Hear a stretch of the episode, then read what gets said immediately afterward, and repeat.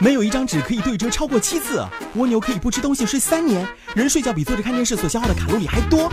老师没教过，我来告诉你。Hello，大家好，我是莫林。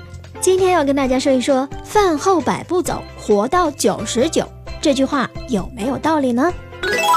听到这句俗语，不少小伙伴可能会不屑一顾。现代医学已经证明，饭后运动有害健康，因为饭后胃部处于相对充盈的状态。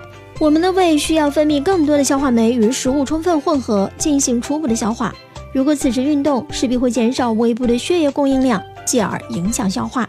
有鉴于此，人们提出了一个新的说法：要想活到九十九，饭后不要走。听起来很有道理，很科学，还真是有点让人进退两难。一边是传统说法，一边是科学，到底该相信哪一个呢？饭后走与不走，一下子变得生死攸关了。谁不想活到九十九呢？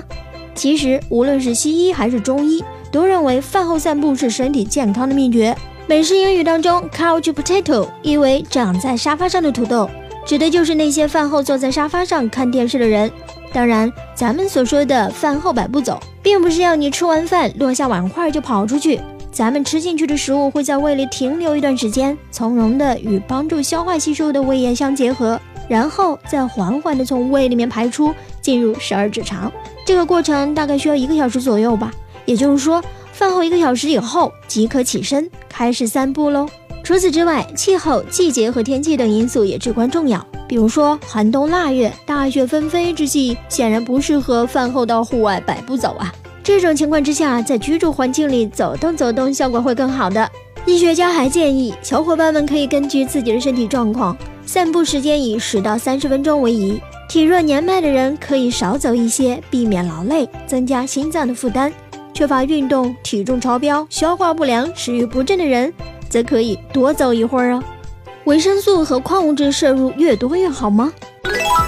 有的父母认为给孩子补充维生素和矿物质越多越好。虽然维生素和矿物质对婴儿十分重要，然而也不能给孩子过量的摄入，否则会对孩子的身体产生不利的影响。比如维生素 A 和维生素 D 中毒等，造成的危害有时比缺乏还要大呢。实际上，维生素 C 对人体有很多的益处，但长期大量的服用，血液当中维生素 C 的浓度一直处于饱和的状态，幼儿容易产生草酸盐尿，这种情况对身体的危害是非常大的。另外，营养品市场有很多专为儿童生产的口服营养补剂，其中含有大量的维生素、脂肪、蛋白质及糖类，具有较高的营养价值，但也不能长期的超量服用。否则会造成消化不良，产生腹胀和腹泻等症状，反而会影响幼儿的生长发育哦。好了，这里是老师没教过，我是莫林，感谢收听，下个时段我们再见。